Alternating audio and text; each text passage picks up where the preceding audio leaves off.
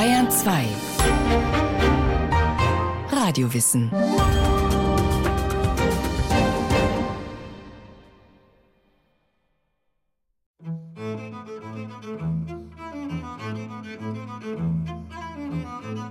Man kann, was man will. Man will, was man kann. Man kann, was man will. Ein Kraftgenie. Man will, was man kann. Gottes Spürhund. Man kann, was man will. Man will, was man kann. Ein Genieapostel. Man kann, was man will. Man will, was man kann. Man kann, was man will, wie bitte? Wer sagt denn so etwas Präpotentes? So etwas sagt man nicht. Doch, er, Christoph Kaufmann, den Spürhund Gottes nannte man ihn einst. Einen Kraftkerl oder besser ein Kraftgenie. Schreien alle, schreiben alle. Aber nur nicht gefordert, dass ich jedem nach seiner Pfeife tanze. Sonst will ich und werde ich alle diese Pfeifen zerschmettern. Habe keinen Gott in mir. Verlange sonst von niemandem keinen Willen. Christoph Kaufmann. Ein Genie. Was sonst? Er ist eine der prägenden Gestalten des Sturm und Drang. Den Namen Christoph Kaufmann nie gehört? Hm, macht nichts. Der Sturm- und Drang-Kollege Maler Müller war es, der ihm den treffenden Titel Gottes Spürhund verliehen hatte. Eigentlich ist Kaufmann nebenberuflich gelernter Apothekergehilfe, aber hauptberuflich verdingt er sich als Genieapostel. Und dadurch wird er zu einer der schillerndsten Figuren des Sturm und Drang. Man kann, was man will. Man will, was man kann. Ja, ja, ja, ja. Obwohl, äh, geschrieben hat er eigentlich nicht viel. Es gibt ein paar Sprüche von Kaufmann, die überliefert sind. Ob die authentisch von ihm sind, weiß man nicht. Aber ansonsten ist er eigentlich literarisch nicht tätig gewesen. Sagt Matthias Luserke-Jacqui, Professor für neuere deutsche Literatur an der Technischen Universität Darmstadt. Er hat 2017 das Handbuch des Sturm und Drang herausgegeben. Sturm und Drang? Eine kurze und heftige Epoche oder Phase der deutschen Literatur in der Aufklärung mit vielen Dramen. So wird es heute jedenfalls in der Schule gelehrt. Den deutschen Bühnen ist er freilich irgendwie fast abhanden gekommen, der Sturm und Drang. Aber mit den meisten der damals höchst engagierten Autoren können auch die Schüler heutzutage wohl nicht mehr viel anfangen. Die Autoren sind in Vergessenheit geraten so wie etwa Friedrich Maximilian Klinger, Heinrich Leopold Wagner, Jakob Reinhold Michael Lenz. Andere, die kennt man vielleicht noch, wenigstens von ihrem Namen her, wie Johann Gottfried Herder, diesen Friedrich Schiller, obwohl, der gehört ja eigentlich schon nicht mehr richtig dazu, der war wirklich viel zu jung. Und dann noch den. Der. Wie heißt er jetzt? Ja, leg mich am. Äh, Punkt, Punkt, Punkt. Naja, der mit seinem Götz von Berlichingen halt. Leg mich halt am. Hm? Also im Original, in der Erstausgabe heißt es im. Im? Ja, was? Dann halt im. Punkt, Punkt, Punkt. Man darf es ja heutzutage sagen, dieses Leck mich im Arsch ist bei Goethe auch nur ein Zitat. Das finden wir in Luthers Tischreden, der Tischgesellschaft. Also es ist in deutscher Sprache verbreitet und keine Erfindung von Goethe, aber Goethe hat es in die Literatur gebracht, hat damit einen Tabubruch vollzogen. Sowas macht man nicht. Sowas macht man nicht. Genau. Probe eines jungen Künstlers, roh gearbeitet und unbestimmt. Nachweise aller jungen Genies? Der Schweizer Johann Caspar Lavater zeichnet und beschreibt in seinen physiognomischen Fragmenten einen Jüngling, der Mann ist. Lavater nennt ihn K.N.N. Es gibt vielleicht keinen Menschen, den der Anblick dieses lebenden Menschen nicht wechselweise anziehe und zurückstoße. Die kindliche Einfalt und die Last von Heldengröße. So gekannt und so misskannt werden, wenige Sterbliche sein können. Der Sterbliche mit dem Namen K. NN? Wer das wohl sein mag? K. leck mich im Arsch NN? Nein, natürlich nicht. Für zeitgenössische Leser vollkommen klar.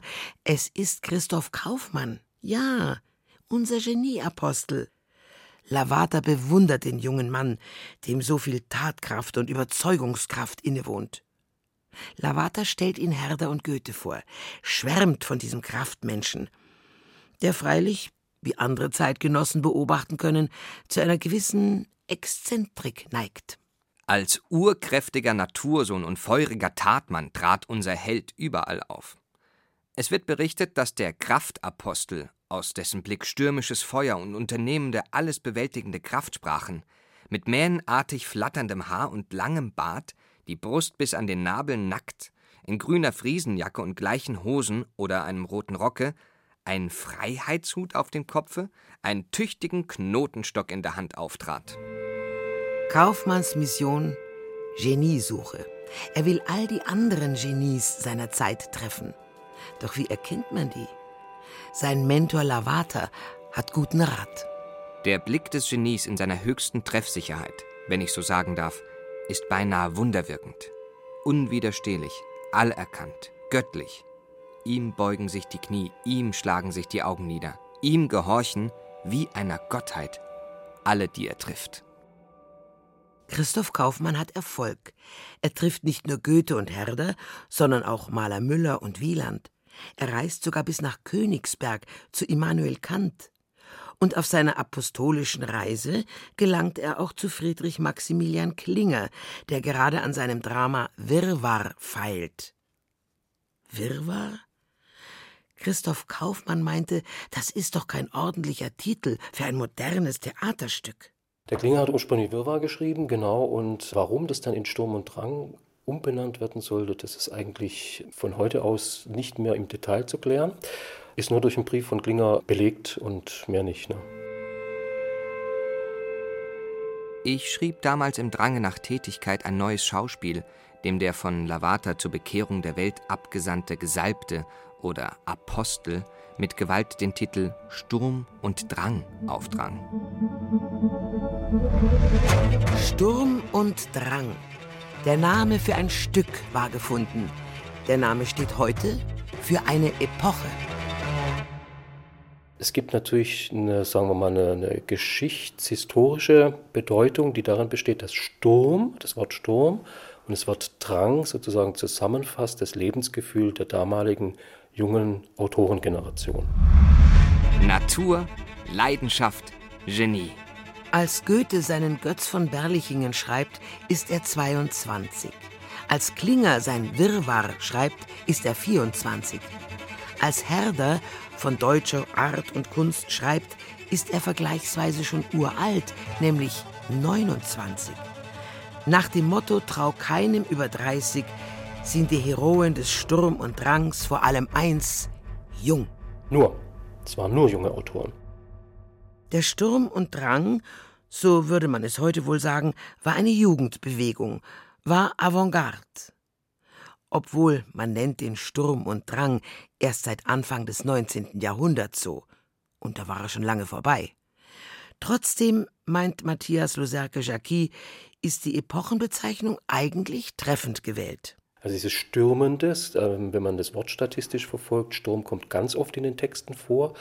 Dieses aufbrausende Innerliche, so die Leidenschaftskodierung aufbrechen, sozusagen eine affektive Echtheit, Authentizität zu erfahren.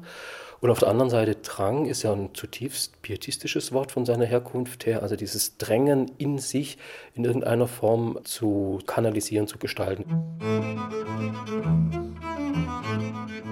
Du, der du in dir einen Funken von Genie fühlst, was brauchst du dich mit Poetiken zu umschanzen? Folg deinem Feuer. Du kommst weiter damit als mit Regeln. Was können dich Aristoteles und Horaz lehren? Gemeinplätze, abgedroschene Wahrheiten. Das Geheimnis der Komposition gewiss nicht. Es steckt in dir. Es ist in dir, wenn du es zu entwickeln weißt.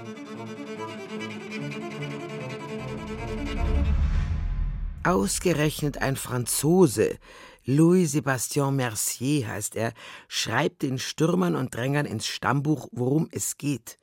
Um ihr Genie. Warum ausgerechnet ein Franzose? Gegen das französische Theater, das allzu verzopfte, mit Schauspielern, die in unverständlichen Versen auf der Bühne deklamieren, gegen dieses ihrer Meinung nach allzu verkünstelte Theater wehren sich die jungen Dichter vehement. Dabei hält sich dieses Theater streng an die seit den alten Griechen überlieferten Regeln. Gehobene Sprache, edle Stoffe, die aristotelischen Einheiten von Zeit, Ort und Handlung. Doch das alles lehnen die jungen deutschen Autoren ab. Die poetologischen Regeln, gegen die wird verstoßen, ästhetische Regeln, gegen die wird verstoßen, diskursive Regeln, worüber darf man schreiben, worüber nicht, was sind die Themen, was ist moralisch anstößig, was nicht. Dagegen wird protestiert, ganz konkret. Der Regelverstoß freilich ist kein Selbstzweck. Aber nun fängt man an zu hinterfragen. Hemmen die althergebrachten, offenbar inhaltsleer gewordenen Vorschriften die künstlerische Ausdruckskraft? Natürlich ist die Antwort der jungen Wilden darauf ein klares Ja. Doch was gibt den jungen Autoren überhaupt das Recht, gegen Aristoteles und Horaz zu rebellieren? Ihre Jugend? Nein. Ihre Berechtigung heißt Genialität. Ein Genie darf Regeln und Schranken in Frage stellen und sogar noch mehr. Eine ganz frühe Rezension von Goethe von 1773. Ähm Was ist schön? Wir glauben, das Schöne ist so wenig zu erklären als das Süße, als das Bittere, das Helle und dergleichen. Da schreibt er, schön ist, was mir gefällt. Punkt. Schön ist, was mir gefällt. Die einzige, beste Erklärung des Schönen, die wir kennen. Und da war der Goethe 22, 23 Jahre alt. Das ist der Anspruch und das ist sozusagen der Inbegriff dieser Genieästhetik. Straßburg im Jahr 1770. Goethe, Anfang 20, ist in die elsässische Stadt gekommen, um sein Studium zu beenden. Ich war nämlich in den Gasthof zum Geist gegangen. Gleich unten an der Treppe fand ich einen Mann, der eben auch hinaufzusteigen im Begriff war und den ich für einen Geistlichen halten konnte.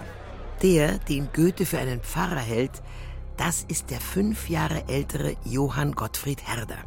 Das bedeutendste Ereignis, was die wichtigsten Folgen für mich haben sollte. Goethe und Herder freunden sich an. Fast täglich treffen sie sich. Dabei diskutieren sie über Philosophie und Literatur, über Goethes Pläne, einen Götz von Berlichingen zu schreiben, über seine Beschäftigung mit dem Fauststoff, über Ästhetik, über Sprache, über was kann der Mensch ohne Gott? Ohne es zu ahnen, sind sie die Wegbereiter des Sturm und Drang geworden. Das kann man so sagen. Das ist sozusagen die Geburtsstunde des Sturm und Drang. Eine der wildesten Epochen der deutschen Literatur war aus der Taufe gehoben. Sturm und Drang. Natur, Leidenschaft, Genie. War Herder ein Genie? War Goethe ein Genie? Zumindest bei Johann Wolfgang von Goethe wissen wir es mit Brief und Siegel. Der Schweizer Johann Caspar Lavater porträtiert ihn in seinen physiognomischen Fragmenten. Die nachstehende Silhouette ist nicht vollkommen, aber dennoch bis auf den verschnittenen Mund der getreue Umriss von einem der größten und reichsten Genies, die ich in meinem Leben gesehen habe. Johann Caspar Lavater, acht Jahre älter als Goethe, schlüpft in Sturm und Drang in eine Art Vaterrolle. Aber er war ja kein richtiger Sturm- und Drang-Autor, sondern er hat nur Sturm- und Drang-Autoren begleitet, kritisch begleitet, gefördert. Neben Christoph Kaufmann, dem Genieapostel, wird der junge Goethe nun zu einem seiner wichtigsten intellektuellen Begleiter. Er darf sogar an den physiognomischen Fragmenten mitarbeiten. Lavater ist beeindruckt von Goethes überwältigender Präsenz.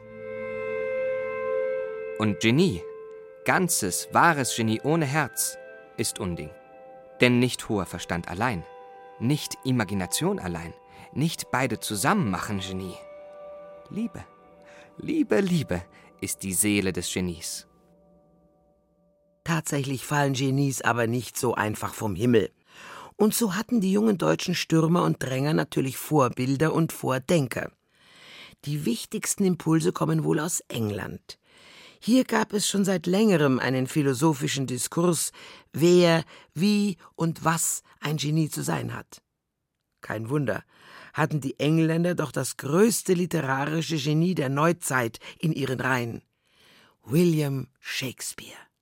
Shakespeare ist einfach die europäische Ikone dafür, dass ein Autor, ein Literat sich seine eigenen Themen schaffen und seine eigenen Regeln geben kann. Ein Originalgenie eben.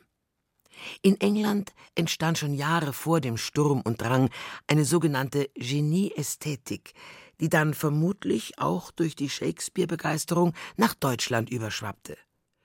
Soll das Genie die Natur nur in Perfektion nachahmen? Oder ist das Genie sogar zu höherem berufen? Genieästhetik einfach dieser Anspruch, ich als Autor bin ein Genie, das ist Stichwort des Second Makers, also des zweiten Gottes, und ich muss mich verdammt nochmal an nichts halten.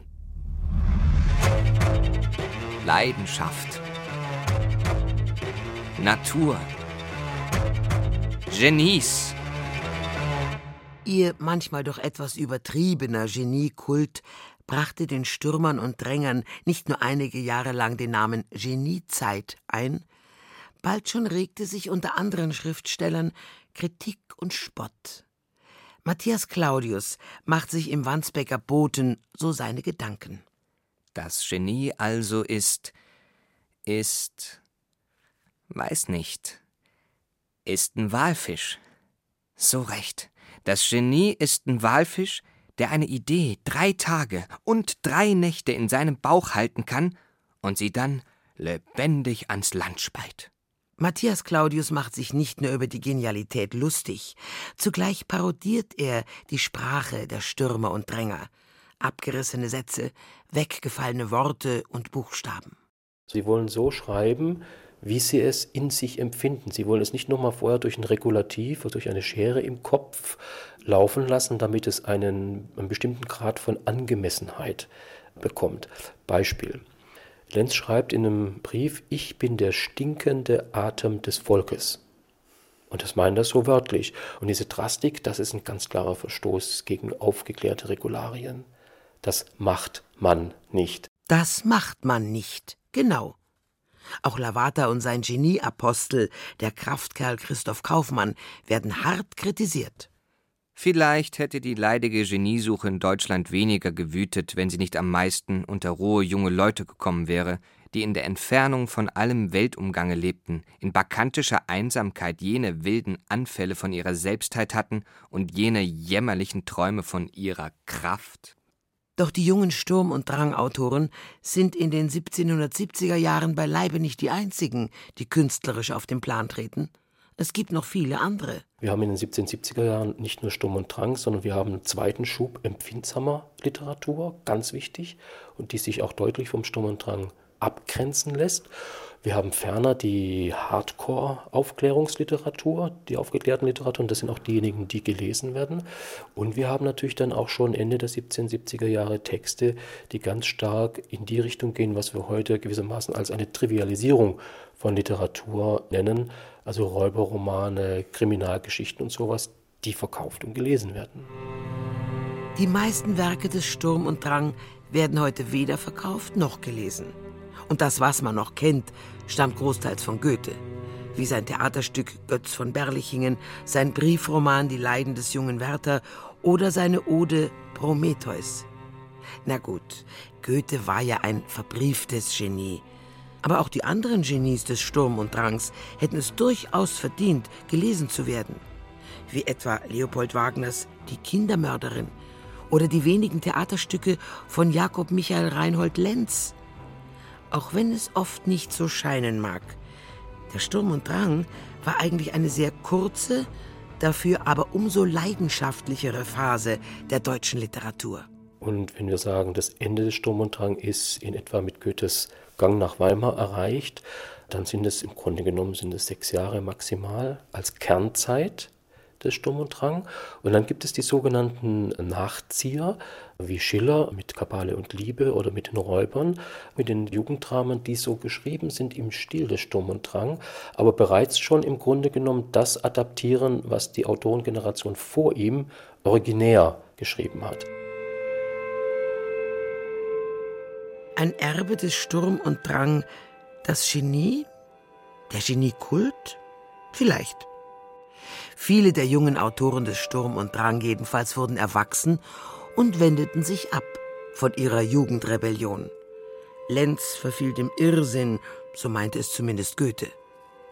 Und Goethe entdeckte wieder die alten Griechen und schrieb klassische Dramen und Lyrik.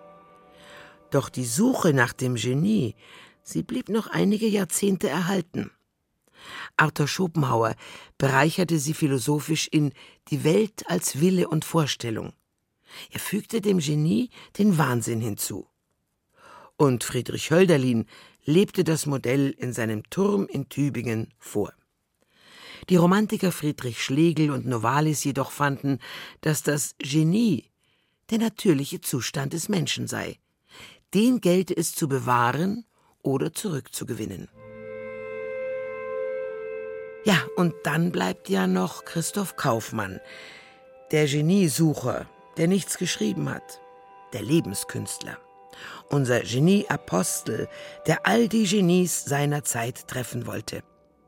Er fiel in Ungnade. Man hatte erkannt, dass er wohl ein Scharlatan, ein Aufschneider, ein Intrigant war. Der auf der Sturm- und Drangwelle ritt, weil es schick, weil es Avantgarde war Goethe widmete ihm noch einige Zeilen. Als Gottes Spürhund hat er frei manch Schelmenstück getrieben. Die Gottesspur ist nun vorbei, der Hund ist ihm geblieben. Sie hörten Geniekult zwischen Höhenflug und Absturz von Martin Trauner. Es sprachen Christiane Blumhoff und Sven Hussock. Ton und Technik Cordula Vanschura, Regie Martin Trauner.